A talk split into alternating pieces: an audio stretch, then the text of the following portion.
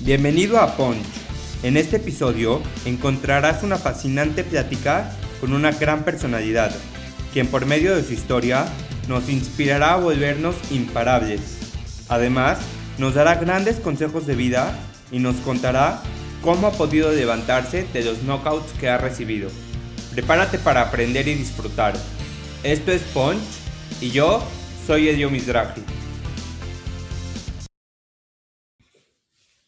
¿Qué onda, Ponche? ¿Cómo estás? Bienvenido a un episodio nuevo de Punch. Hoy estoy muy feliz, muy agradecido porque tenemos una gran personalidad, una gran invitada con una historia increíble que pues vamos a platicar de muchísimas cosas, nos va a inspirar muchísimo y estoy seguro que con toda su vida vamos a, a poder aprender mucho. Norma Bastidas, ¿cómo estás? Bienvenida. Ay, gracias, no, muchas gracias. Wow, qué introducción.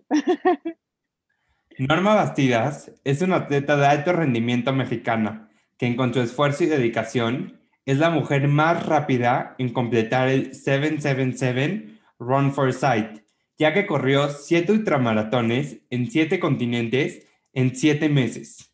En 2011 fue seleccionada como una de las protagonistas del documental de Oprah Winfrey, Extraordinary Moms, en el que también figuraron personalidades como Hillary Clinton y Julia Roberts.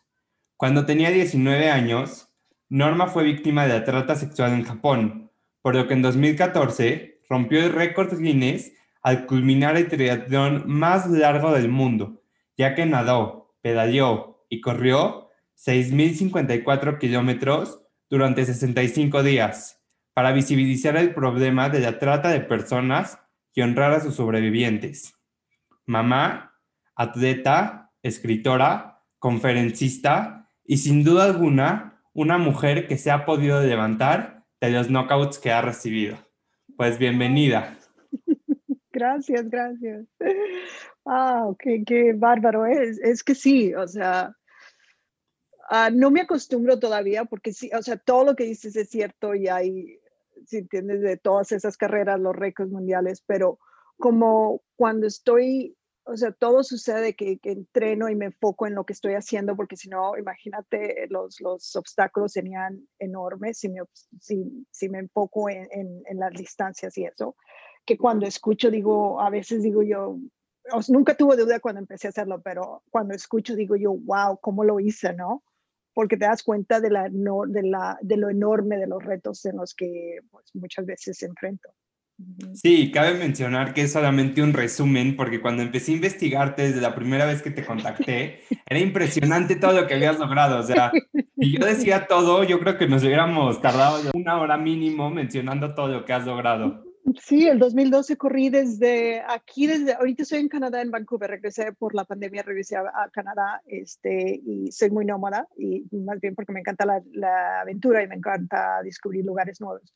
Uh, desde aquí, desde Vancouver hasta Mazatlán, donde nací, de casa a casa, donde vivía. Entonces, es de, el, corriendo, contra casa, uh, corriendo a casa, la lucha contra la violencia. O sea, sí, o sea, también me encanta escalar montañas. Estamos hablando hoy en la mañana, estaba, uh, fui a, a, visitar a alguien, estábamos hablando de eso, de los de, de, la, de Nali en Alaska, de Kilimanjaro, le digo, si he estado también en Aconcagua, todo eso. O sea, soy aventurera de, de pasión o sea, pero son cosas que son más, que son más conocidas porque tienen un récord y, y, fue por un propósito, pero pues las cosas que yo hago individualmente, que son para mí, y, este, y como muchas veces son también entrenamientos, son enormes también.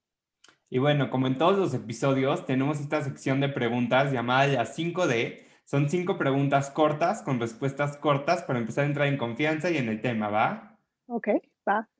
Norma no es norma, ¿sin? bueno, norma no es norma sin, sin que me digan que soy terca.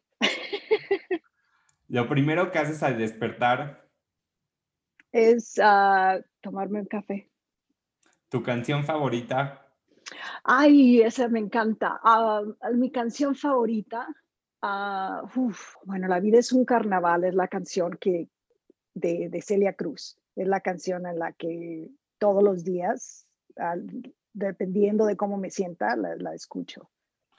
¿Rodar, correr o nadar? Correr es lo que más se me facilita y nadar es lo más difícil, pero es lo que en lo que más sueño, más pienso y en el, lo que si hay un récord que estoy pensando va a ser nadar y especialmente es por eso, porque es lo que se más se me dificulta. Entonces, este, trato de concentrarme en cosas que son difíciles para mí, porque se trata de crecer. ¿Cómo defines el éxito? Ah, eso es súper importante. El éxito es personal, no debe ser comparado a otra gente. Entonces, ese es el, problema que tenemos muchas veces que sentimos que no, que no somos exitosos, es porque no lo deberíamos de basar con, mediante sociedad, sino tiene que ser personal, como lo defines tú. Y si tú decides que eh, lo que te propusiste lo lograste o creciste o estás satisfecho con tu esfuerzo, eso es éxito. Y bueno, siendo un atleta de alto rendimiento, ¿consideras que se nace con habilidad para algo o es algo que se desarrolla? Se desarrolla. Lo que se, tal vez, y no sé si es nacer, pero más bien que tiene mucho que ver con, con las circunstancias en las que eh, creciste, es las personas cercanas, las que están alrededor de ti, cómo manejan los obstáculos, es lo que te enseña más bien que los éxitos, porque pues los éxitos son súper, ah, los días, cómo se maneja la gente ah, alrededor de ti, es mi familia, yo desde que recuerdo, siempre hubo adversidades, mi padre murió cuando era muy joven, entonces es como mi familia, mis hermanos y como en familia nos unimos para para buscar una solución, que eso me enseñó a tener ese tipo de, personalidad. Entonces es algo que se puede aprender, pero no es, no es algo que, y eso es lo que, a eso me dedico ahorita, a buscar retos que me enseñen, porque esto es algo que entre, ah, entre, más, entre más obstáculos, entre más grandes los obstáculos que te propones y más fallas, pero más sigue adelante, es como más creces. Y como siempre he dicho, hay un dicho que, que está en una de las, de las de los documentales que hice, que es, eres tan fuerte como el, el obstáculo más grande que has, que has alcanzado. Al principio, cuando te pregunté correr, nadar o rodar, me mencionaste que nadar es lo que más difícil se te hace, pero es en lo que más te concentras. Y creo que es una mentalidad increíble, porque si te cuesta trabajo, en vez de evadirlo, es enfrentar el problema, go for it, eh, practícalo y después, cuando menos te des cuenta, lo vas hasta disfrutar, ¿no? Sí, sí, a mí lo que más me interesa es crecer, es ser mejor, es, uh, no me interesa, y eso es, eso es algo que es muy común ahorita con, con lo de las redes sociales. Yo podría hacer cosas y concentrarme, ya estoy en un, en un nivel este, donde podría concentrarme a hacer ciertas cosas que son fáciles para mí, pero que todavía impresionan a, gente. Y, ya cuando una gente, siempre hay gente nueva que está entrando al deporte, a los lugares extremos y con tanta y, con las redes ahora que alcanzan de todo el mundo, yo podría ser, seguir haciendo lo que hago, que se me facilita, que no es muy difícil para mí y siempre tener un público que diga, wow, qué increíble. Que está muy bien, de eso se trataba desde el principio, pero a mí no me interesa impresionar a la gente, lo que me interesa es alcanzar los propósitos que me propongo y crecer como persona. Y esos son solamente cuando hago retos nuevos, que son súper difíciles. Y entre más, entre más difíciles lo siento, entre más trabajo me cuesta alcanzarlos, son donde, donde crezco y me hago mejor.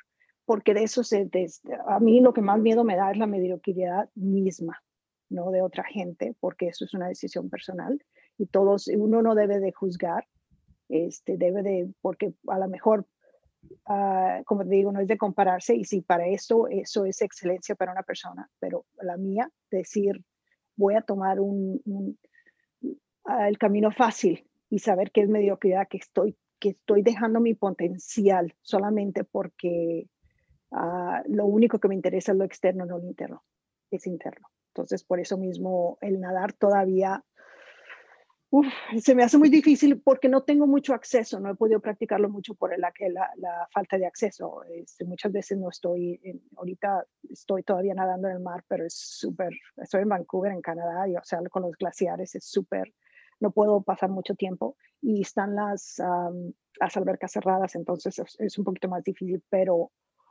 no es por falta de ganas. Y en tu adolescencia sufres un fuerte golpe en tu vida siendo víctima de la trata sexual en Japón. ¿Cómo es que llegas a Japón y qué pasa ahí? Bueno, eso es un camino muy largo y que ahorita casi, porque nos concentramos mucho en la trata, ¿no? Porque, ¿sabes por qué? Porque nos hace sentir bien, como que, ay, nosotros no tuvimos nada que hacer. A ella le sucedió en Japón. Lo que tenemos que concentrarnos es, es saber exactamente las circunstancias de eso. Es lo que estamos haciendo que impulsa a que muchas personas estén, en, especialmente mujeres, pero también hay niños, pero es, este, mujeres por culturalmente tienen menos oportunidades en, ciertos países como en México. Eso. Entonces, son las circunstancias de, de por ejemplo, pobreza, de, de falta de, de, seguridad. O sea, también hay acceso a la educación, pero también muchas veces entre, este, es fácil estar en, en, los niveles bajos, pero los niveles altos es un poquito más difíciles porque también hay acoso sexual para mujeres en las escuelas. Entonces, este, muchas veces lo reportan, pero no hay, no hay, hay impunidad porque es parte de culturalmente que a menos que estés golpeada y destrozada, la gente dice, ay, solamente di que no o o darte a respetar, cosas así, que hacen que la educación, y sin falta de, con falta de educación también no hay muchas oportunidades para mujeres. Entonces es eso, es un camino súper largo, no es de que yo un día terminé en Japón, sino fue de violencia sexual infantil, de secuestro en la Ciudad de México, porque fui a visitar a mi hermano porque estaba, porque pues en, en Culiacán creciendo ahí, o sea, o los carteles o, los federales nos recogían eh, de camino a la casa después de la escuela de que yo tenía que quedarme a estudiar danza y ya que, que tomaba el camino a las 10 de la noche, caminar hacia casa. Son unas circunstancias de vulnerabilidad que te impulsa que cuando alguien a los 19 años me dice, te quieres ir de decana a Japón, yo me voy, porque digo yo, aquí es una ruleta rusa. Si mucha gente piensa que si yo no hubiera llegado a Japón, que mi vida hubiera sido rosa y no, a lo mejor hubiera sido una de esas tantas mujeres que desaparecen en México. Entonces tenemos que resolver todo. Por eso mismo ahorita no me gusta mucho hablar de la trata porque nos absolve de culpabilidad, ¿no? Decir, uff, a ella le sucedió, pero todos como sociedad somos responsables de que una de que alguien en nuestra sociedad tenga vulnerabilidades y tenemos que eliminar esas vulnerabilidades. Si yo no hubiera sido acosada, si yo no hubiera sido impulsada a, um, confiar de un extraño e irme a un país extraño y ser explotada otra vez, esto no hubiera sucedido. Acabas de mencionar algo súper importante que creo que Japón, en tu caso personal, fue la gota que derramó el vaso pero eso no olvida todo lo que viviste en México y todo lo que hubieras podido pasar, ¿no? Sí, sí, o sea, hubiera sido, y aún así en Japón, o sea, no fue el final, aún así, yo sí, una, dos atentados por mi vida, una en la Ciudad de México a los 17, 18 años, uh, 17, 18 más o menos en esa edad, y una vez en Japón a los 24, cuando ya yo había obtenido mi pasaporte y hubiera, ya era estudiante. No es algo de que solamente pasé por eso, sino son faltas de oportunidades y exactamente por eso, porque no fue una ayuda de, de legítima decir, una ayuda de decir, la sociedad cambió, ya no vamos a explotarle. O sea, yo sufrí violencia desde que recuerdo de una manera u otra. Lo catalogamos de, de, de violación, trata solamente porque legalmente esos son los nombres para, para poder este, criminalizarlos. Pero para una persona que está sufriendo violencia sexual, si es trata, si es un vecino, si es este, senadores o si son que es porque los que creo que el secuestro que yo escuché en una de esas, porque estuve, estuve captiva por 20 horas, eran hijos de senadores en la Ciudad de México. Y yo cuando pedí ayuda y, estábamos en un restaurante, me dijo, no, es que no sabes quiénes son, son hijos de senadores. Entonces es lo que recuerdo, yo jamás reporté porque, o sea, mi vida, como te digo, dos atentados fueron, a mí lo que me interesa es que la sociedad cambie, no que no es venganza. Entonces, tenemos que, no hay, no hay cosa todos tenemos como sociedad pensar de que nuestros actos tienen consecuencias, exactamente. Si tú no te aseguras de que tu persona en tu familia, en tu sociedad, vive una, una, una, una vida sin violencia, es decir, esto no es correcto, voy a hablar, voy a, voy a prevenirlo. Entonces es como si tú estás ayudando, empujando un poquito a que esos crímenes que son crímenes contra la humanidad, que son catalogados por las Naciones Unidas de como la trata de personas, no existirían. Y en nuestro tercer episodio justamente de la primera temporada platicamos con Alessandra Rojo de la Vega, quien es una diputada eh, pues feminista que apoya muchísimo el tema de las mujeres. Y creo que se complementa cañón con todo lo que estás diciendo. Por un lado, tu experiencia personal y ella pues que hoy en día se dedica mucho a, a impulsar a las demás personas a hablar, a no quedarse calladas y a tener una voz. Sí, sí, es que exacto, es, es, es, algo difícil, pero tenemos que también cómo educamos a nuestros, a nuestros hijos y ustedes también, ustedes los jóvenes son los que tienen la llave de, que esto cambie. Es, es, la solución, es exactamente la juventud, ¿no? Entonces, es decir, sabes que uh, con nosotros el mundo va a cambiar. Esto no va a suceder, no vamos a verlo como que, ay, pues es que, y es lo que tenemos que pensar que hay empatía y hay simpatía. Simpatía es que feo, pero ¿por qué se fue? Qué feo, pero simpatía. O sea, te sientes mal porque sabes que es algo feo, pero como que todavía hay algo que dices tú, bueno, si hubiera prevenido si esa persona. Empatía es decir, esto es inaceptable como sociedad.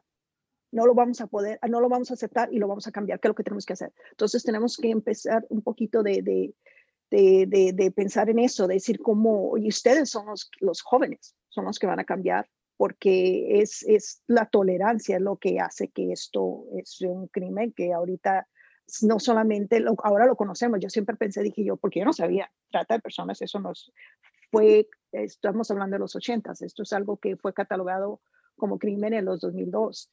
Uh, ah, pero dije yo, si hubiéramos sabido y ahora sabemos y sigue creciendo, entonces ahí hay algo más, lo seguimos tolerando como parte de la sociedad, como parte de, bueno, es que pues las mujeres si siguen queriendo oportunidades de irse a Capona y todo eso, pues eso les va a suceder. Decir, no, eso no debe ser parte de un sueño, de un propósito. Y creo que con actos como los tuyos, súper valientes de hablarlo, sé que es difícil y te lo agradezco de enfrentarlo, pero pues todo con un propósito, ¿no? Como tú dices, que nosotros como jóvenes lo escuchemos, que no solamente sea como tú lo dijiste, simpatizar, sino realmente empatizar con los problemas. Así es. Por eso tomé la decisión. Yo ya, ya era, ya me habían dado premio. Yo regresé a Culiacán, me dieron un premio de, de, ciudadano ejemplar y hice el documental con Oprah. Entonces, una vez que Oprah te dice que eres extraordinaria, dije, entonces, y yo me hubiera podido callar y me hubiera dicho nada y hubiera seguido en eso, pero dije yo, esto para mí es una plataforma que puede ayudar porque es imposible para dar a conocer quiénes son solamente, eh, honestamente, quién es una víctima, no es una persona yo no estoy tomando mejores decisiones, me están dando mejores oportunidades, que es muy diferente. No, entonces muchas veces las decisiones fueron de mucho riesgo, pero tenía muy pocas oportunidades de supervivencia, como digo, o, hubiera terminado mi madre caminando con mi, con mi foto en, en uno de esos. Es lo que sucede, o sea, había tantas, tantas atentados y tantas instancias en las que no sabía si iba a regresar a mi casa o no que dije yo, es una ruleta rusa, ¿no? Entonces, por eso mismo dije, eh, las oportunidades que tomé fueron extremas, pero dadas las, las, las circunstancias, pues eh, es algo muy normal, ¿no? Y después de ese golpe tan importante en tu vida, saliste de ese trago amargo con un aprendizaje increíble que inspira más y más mujeres, jóvenes, a toda la población. ¿Cómo logras darle la vuelta y levantarte después de un knockout tan importante que te puso la vida?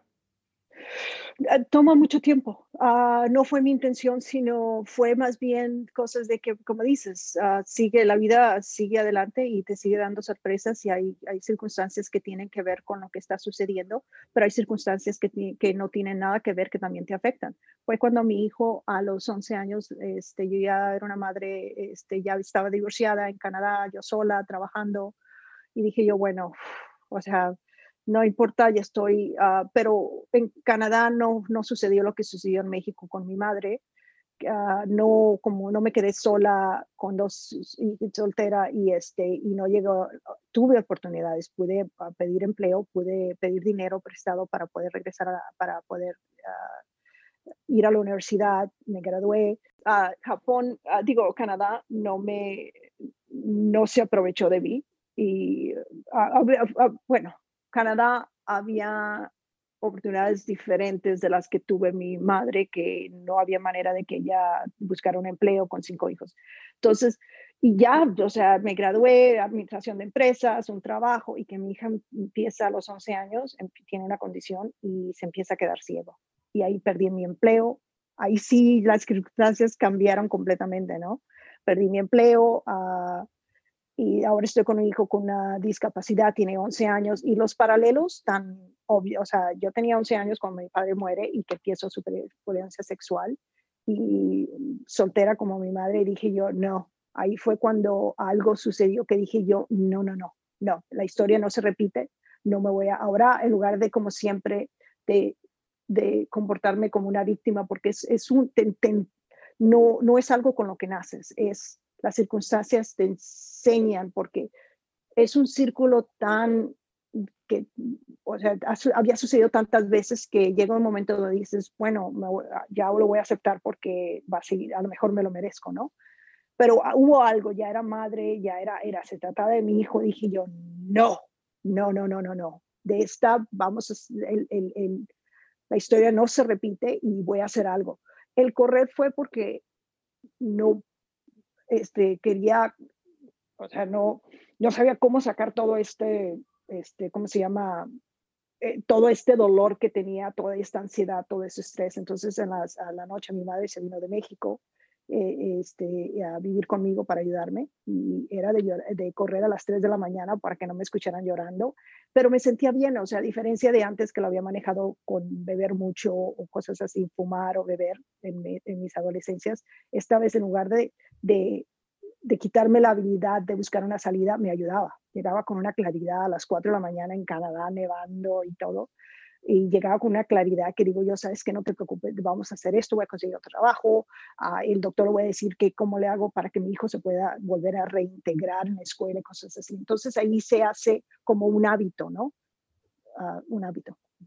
¿Y en qué momento te diste cuenta que tenías talento para el deporte y que eres buena en lo que estabas haciendo? Ahí sí, um, pues la verdad que fue algo que yo no lo noté, sino más bien estaba corriendo, o sea, iba a correr muy seguido por lo mismo, por el estrés.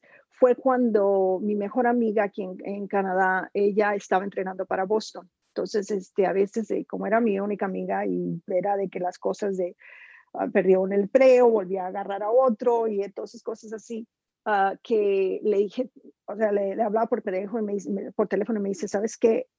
Estoy entrenando, no puedo salir, o, sea, no te puedo ver después del trabajo, pero me dijo, ¿por qué no vamos a, corres conmigo? Así hablamos mientras corres y como estaba ella entrenando para, para Boston, pero ella se especializaba en cinco kilómetros. Entonces me dijo, como eres tan lenta, es bueno para mí, porque así puedes correr conmigo, como yo tengo tendencia a correr muy rápido, me dijo, así me, me como que me haces que, que corra más lento, ¿no? Porque nunca me invitaba a correr porque me decía, es que correr maratones son para gente atleta, ¿no? Son para gente seria. Y era de salir a correr con ella y era de que platicando. Y creo que a los tres, a los dos, menos de dos meses me dice, oye, y me dice, para. Y le dije, ¿qué pasó? Me dijo, me, me, dice, vas volando, me dice, vas volando y estamos, ya hicimos 25 kilómetros y vas volando y vas platicando todo el camino, me dice, me dice, si no he dicho nada, es, no es porque no tenga nada que decir, dice, es que, entonces ahí ella donde me dijo, iba a cumplir ya 40 años y me dice, me dice, a mí se me hace que hasta vas a cualificar para Boston, me dijo. inscríbete y si tú te, si cualificas para Boston, yo te pago el viaje y te pago la entrada. Entonces era lo único que necesitaba. Ella me ofreció lo mejor, que es un sueño. Porque como había tantas cosas que no podía controlar, controlar la enfermedad de mi hijo, si me volvían a despedir o no, pero eso es algo que podía controlar. Yo me podía levantar, entrenar, había un propósito y un sueño, un sueño. Y ahí sí, a los dos ah, me inscribí al maratón, que era creo que ocho meses después de empezar a correr. Ahí fue cuando hice mi primer maratón y cualifiqué y aparte sobrecualifiqué. También, entonces, en mi primer maratón cualifiqué, segundo fue, mi segundo maratón fue Boston. Ahí fue cuando me di cuenta, porque el de empezar a correr, a cada carrera que hacía iba mejorando. Y había mucha gente que también me decía, o sea, dije ahí ya no voy a escuchar lo que la gente me dice, porque también busqué un entrenador, porque dije yo nunca he entrenado, a lo mejor sí entreno, ¿no? Y le hice una pregunta, le digo, me dice, ¿cuál es tu propósito? Le digo, quiero mejorar mi tiempo. Y me dijo, es Boston. Nadie mejora su tiempo en Boston. Me dijo, es, un, es, un, es muy difícil, uh, es un, ¿cómo se llama el curso? El curso muy difícil por las subidas y eso. Y ahí no quise escuchar. Y dije, ¿sabes qué? No, me puedes, ni siquiera me has visto correr ni nada, no me puedes decir. Entonces, ahí fue cuando seguí entrenando, seguí yo buscando en, en las redes un entrenamiento, cosas así. Y mejoré mi tiempo por 12 minutos también. Ahí fue cuando dije, ¿sabes qué? Los límites de ahora en adelante yo me los busco porque qué tanta habilidad he tenido que me he creído lo que me han dicho, que no puedes, que es difícil y todo eso. Y, y ahí me di cuenta de que los retos se ganan primero aquí y se pierden aquí. Si tú crees que puedes, a lo mejor te va a tomar más de una, un propósito una vez, ¿entiendes? Una, dos, tres, cuatro, cinco, eso no importa. De que puedes, puedes. Es qué tanto qué tan rápido alcances tu objetivo va a determinar de muchas cosas, de los externos, también lo interno, tu preparación, tu habilidad. Pero aquí se ganan y aquí se pierden. Estás diciendo cosas increíbles, me está volando la cabeza con todo lo que estás diciendo, pero mencionaste algo que estoy 100% de acuerdo contigo y es no escuchar las barreras de los demás, porque muchas veces la gente te pasa sus propias barreras y pues tú lo hiciste con toda la pasión, con toda la dedicación para los que corremos, sabemos que Boston es un mega reto en el mundo de los maratones, pero no obstante, no permitiste que entre la duda en ti y mejoraste tu tiempo por 12 minutos, que es un tiempo súper significativo en un maratón y tan complejo como lo es Boston. Sí, sí, sí. Y es como te digo, muchas veces, o sea, como te digo, sí, y él era una persona de una autoridad. A mí me lo te digo, ese entrenador es muy conocido y, sí, es de autoridad, pero, pero aún así, nadie me conoce mejor que yo. Entonces ahí fue cuando dije, y, ya desde entonces ahora, también el reto, por eso hice también el reto de, de, del triatlón más largo del mundo, porque no sabía nadar. Yo tuve que aprender a nadar para romper ese reto. Era de, cómo lo hago y, este, y para aprender a nadar tuve que buscar un equipo. No tengo mucho dinero tampoco, porque todo lo, todo lo que hago son no son lucrativos. Son cosas de que, o sea, muchas veces son muy caros, pero por la, por, por, porque lo estamos haciendo en una causa, me uno a, organizaciones que están luchando esas causas, entonces lo hacemos de esa manera. Todo, todo lo que se dona, todo lo que se hace es para hacer el documental o para ayudar a la causa. Entonces lo demás, entrenamiento y equipo y todo eso viene de mí. Y yo tengo un trabajo normal como cualquier otra gente. Entonces ahí dije, entonces fui a, un, la, manera más fácil de, de, aprender a nadar es, es, entrar a un equipo que era de, de masters, que es de personas ya grandes que están aprendiendo a nadar. Y era de lo mismo, y dije, oh", y le fui y me dijo, mira, si puedes nadar de 25 metros sin, sin que te ayudemos, te aceptamos. Y era de, ese era el propósito, de ir a la alberca todos los días. Primero tienes que crear el hábito. Entonces era de, irme a la alberca todos los días, porque cuando es un hábito es cuando empiezas a hacer algo y ya no te toma, no te trabas tanto para hacerlo.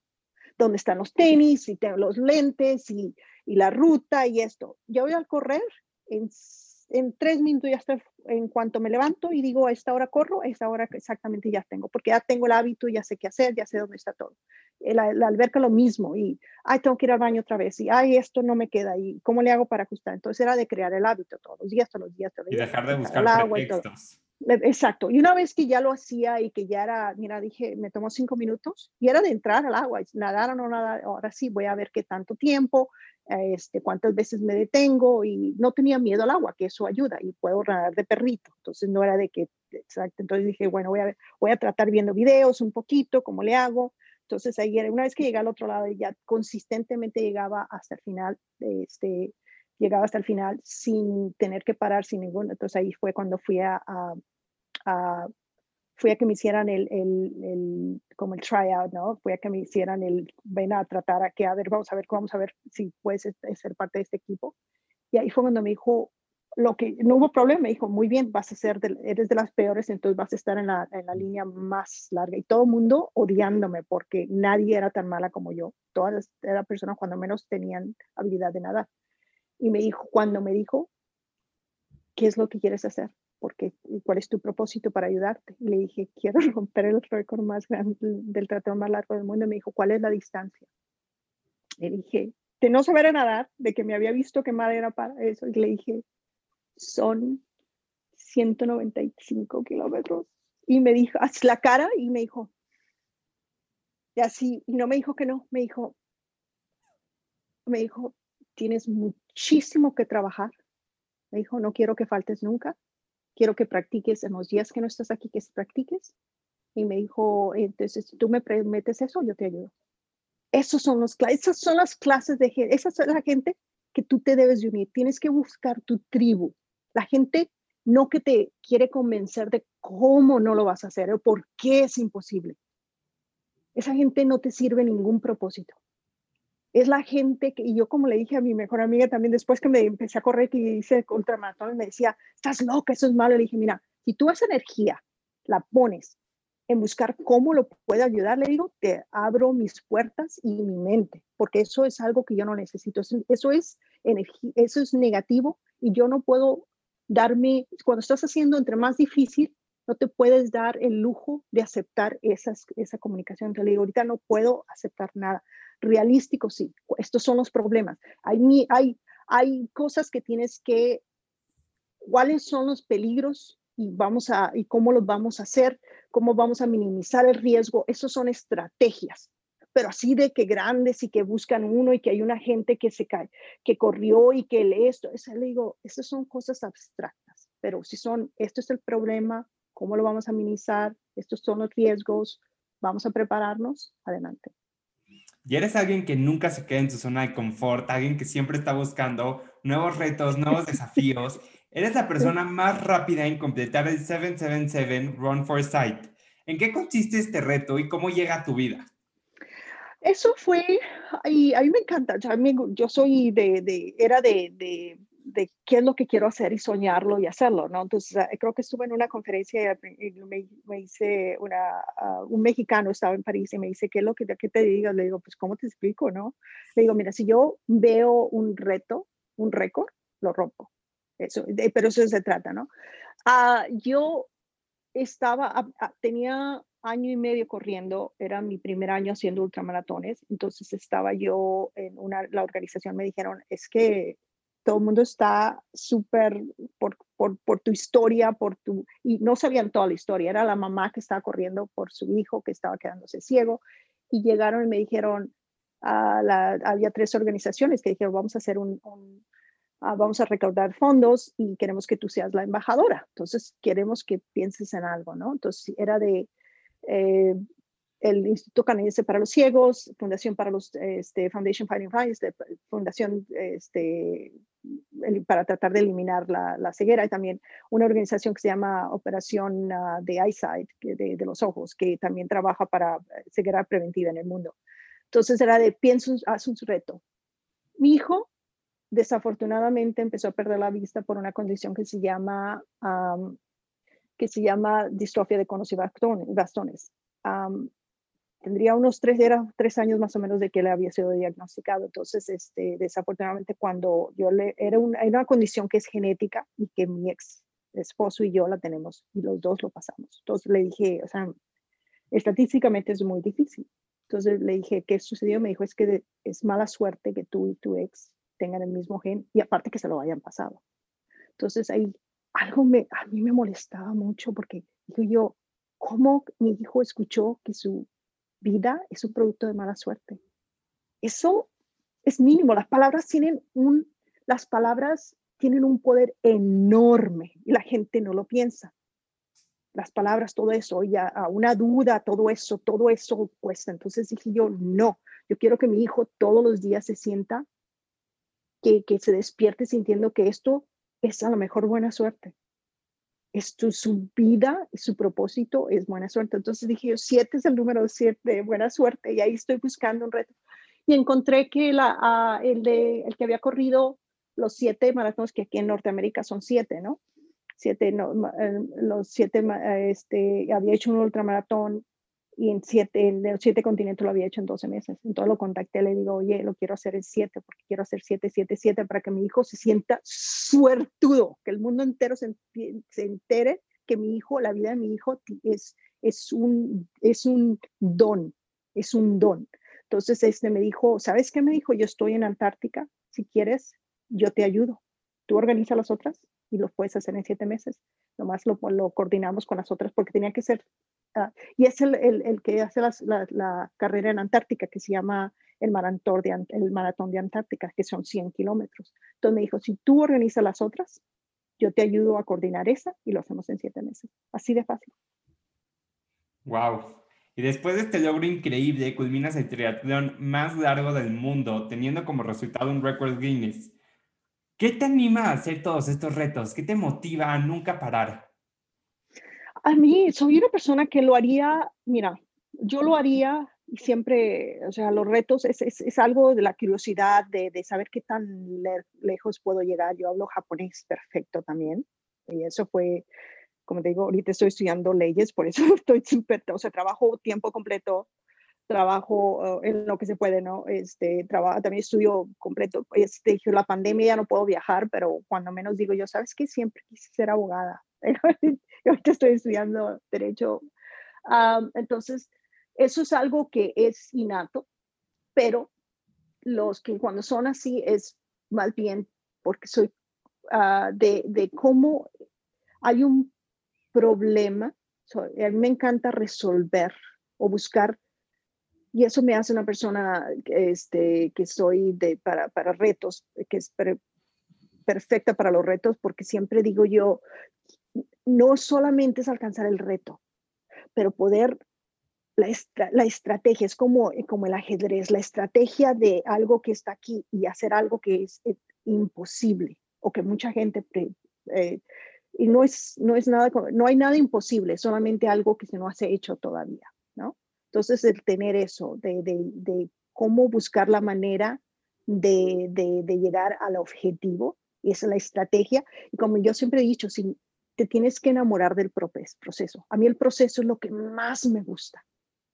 Es el proceso. El proceso es donde yo encuentro, hay gente que medita. Para mí meditación es estar en el proceso de buscar la manera, porque muchas veces es, todos esos retos es algo que no se ha hecho. Entonces tienes que buscar desde cero el entrenamiento, la estrategia, la logística, la preparación física también. No hay entrenamiento de decir, hey, ¿quieres romper un récord Guinness? Déjame decirte cómo, eh, no hay nada. Entonces tú tienes que, la información que tienes que absorber, tienes que buscar la manera. Y es lo que más me gusta.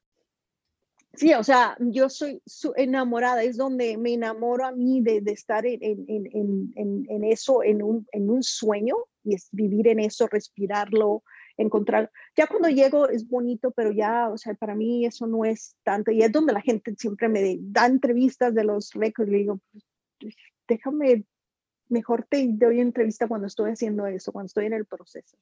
Justo, justo ahí iba mi siguiente pregunta, porque creo que para lograr todo lo que has logrado, tienes que pasar por muchísimos días de entrenamiento físico, entrenamiento mental y si no te enamoras del proceso, es imposible lograrlo. Si no realmente eres un apasionado por lo que estás haciendo, porque realmente el día del reto se convierte en algo fácil. Después de todo lo que ya pasaste, el día del reto, pues ya se podría decir que es como pan comido después de todas las horas y horas de entrenamiento. Sí, sí, o sea, es que mira, todos y, ah, y, acá, hoy escuché algo y lo aprendí algo, que es el, el, reto finito y el infinito, ¿no? Para mí, lo que tiene sentido en mi vida es el reto infinito, es el perseguir la excelencia de por vida. Los finitos son propósitos que muchas veces como que estoy, lo hago para, para ver cómo, cómo estoy, cómo es mi crecimiento, ¿no? Es, es, es, y eso son las carreras, esos son los retos, es finito, hay principio, medio y fin. ¿Sí entiendes? Y eso es muy bien, pero ¿Por qué sigo adelante? Porque estoy comprometida con los retos infinitos. ¿Qué es la vida? La vida es un reto infinito. ¿Sí entiendes? El, que tengo el récord Guinness, ya, ya alguien lo acaba de romper, o te digo, está muy bien y para eso son los retos. Pero a mí no me molesta porque eso es algo que lo estoy haciendo solamente para ver qué tal voy en la vida. Si estoy aprendiendo, porque y cada vez los retos son más grandes porque si ya llegué, si ya probé que puedo hacer ese reto, que mi habilidad de concentración, de tenacidad, de, de, de, de, callar la mente cuando hay dudas, entre más grande el reto, tienes que hacerlo. No hay nadie que te lo pueda decir. Eso es algo que, sí, los, los, las personas cercanas a ti y, las, y tus entrenadores, todos ellos te ayudan, pero nadie, nadie puede entrenar por mí y por si faltaba poco dentro de tu trayectoria, fuiste seleccionada como una de las protagonistas en el documental de Oprah Winfrey, Extraordinary Moms. ¿Cómo es que te contactan y qué representó para ti este proyecto? La verdad que es más, eh, ah, yo no sé cómo me contactaron y será porque estaba haciendo las carreras. Yo recuerdo la primera vez ah, que, que, me llamaron por teléfono y era de, de cómo consiguieron mi número, no sé tampoco, pero pues es Oprah, ¿no? que no hay cosa que no consigan. Ah, me llamaron por teléfono y me dijeron, somos productoras de, de un programa, de, de, productoras del programa de Oprah Winfrey. Y dije yo, esto es, es broma, ¿no? Y yo, esto es mi hermana que está en la radio y quiere que le regalen algo y me están haciendo, sí, o sea, me están hablando de una, de una radiofusora en México y me están haciendo una broma. Entonces, este, y me dijo, esto es legal, ya me explicaron muy bien todo. Entonces, lo mismo, un, era, de, para eso se dedican, era, tenían que tener tres madres que eran conocidas y tres madres desconocidas. Entonces, tienen su equipo que se dedica a, exactamente a eso, a, a, buscar historias. Y al principio me dijeron, bueno, estás nominada, pero nos encanta tu historia, ¿no? Y eres la única que no, no está viviendo en los Estados Unidos, todos estaban en las historias y me dijo, pero pues Julia Roberts eh, le encanta tu historia, entonces ella quiere, eh, yo, yo creo que sí vas a ser elegida. Y sí, después me dijeron, sí, no, este, eres elegida, pero la verdad fue, y, es eso, yo siempre digo que la excelencia, si alguien, tú no te, no te concentres tanto en al principio lo que te tienes que concentrar es hacerlo y, si lo haces bien y si hay excelencia, y eso es lo que siempre digo yo a la gente, haz algo, hazlo con, con orgullo, con, con excelencia y vas a ser una persona que va a ser muchísimo, muy difícil de ignorar. Yo no hice nada, no mandé nada, no los contacté, nunca pensé que estuvieran, que supieran ni cómo soy, ni dónde, quién era. Y aún así ellos exactamente eso, porque ellos vieron que mi trabajo, lo que estaba haciendo era, este, era con orgullo, ¿entiendes? Con orgullo. Una persona que, que, que haces tu trabajo y lo hace bien solamente porque es, es tu dedicación. Sí, creo que cuando hay pasión y de verdadmente hay pasión para ti misma, las cosas se proyectan. Y a lo largo de esta plática me he dado cuenta que eres alguien que tiene muy claro lo que quieres, lo que quieres lograr, los pasos que tienes que seguir para, pues, para lograrlo. Y creo que cuando tenemos claridad en lo que queremos, es mucho más fácil, pues, combatirlo, ¿no? Go for it. ¿De qué manera, qué consejo nos puedes dar para tener claridad en todo aquello que queremos lograr? Tienes que estar, nadie, como te digo, tienes que fijar, tienes que, tú eres el único experto en tu vida, ¿no? ¿Cuáles son tus tus debilidades, cuáles son tus habilidades y cuáles son las cosas. Porque muchas veces hay gente que se concentra en sus habilidades, está muy bien, ¿no? Si eres, dices, esto soy, y, de eso se trata, ¿no? Si, si tú eres de las que dices esto, yo soy muy buena para eso, soy muy buena, muy bueno para esto, y te concentras en eso y lo haces muy bien y se lo presentas adelante, ¿no? Es, es más bien qué es lo que te va a motivar, porque es algo que te, no, es una decisión que lo vas a tomar una y otra vez, no vas a decir, voy a dedicar a esto. Es una decisión que te levantas todos los días y todos los días tomas esa decisión. Hoy voy a dar el mejor de mí. Y lo haces. No es de que te levantes un día, motivación y ya. Y al siguiente día, no. Es todos los días. Es, es cuando estás cansado, cuando esos días son los más importantes, ¿no? Entonces, de, de eso se trata, de, de, de, no hay nadie que te con, tienes que eh, de ser un experto experto también. Entonces, también de cuando tienes un problema, también de analizarlo, de, pero también tienes que tener la habilidad de analizarlo, de crecer, de aprender, para dejarlos atrás. ¿Entiendes? No seguir. En, también tienes que tener flexibilidad, porque, y es lo que yo creo que estoy aquí por lo mismo, la, tu habilidad de adaptarte al mundo que cambia. Yo nunca, como digo, de Japón a, de Japón hasta Canadá, de que administración de empresas, a ser atleta, es mi flexibilidad, mi habilidad de decir, bueno, estoy aquí, en este momento me encuentro, ¿qué es lo que puedo hacer? ¿Qué lo, en lugar de, de, estar, decir, no, yo tengo que ser administración, tengo que ser manager y eso es lo que quiero, no, decir, bueno, dadas las circunstancias, por mi tipo de vida ahora, porque tengo un hijo con una discapacidad, que yo no puedo poner esas horas que me están pidiendo las compañías, ¿qué es lo que puedo hacer? Entonces tienes que tener toda la habilidad. Yo creo que es eso, es conocerte muy bien, conocer qué es lo que puedes ofrecer, pero también tener esa flexibilidad y adaptarte. La persona que se adapta al mundo cambiante es la persona que va a conseguir el éxito. Y más que ahora ve, el mundo todo ha cambiado, ¿no?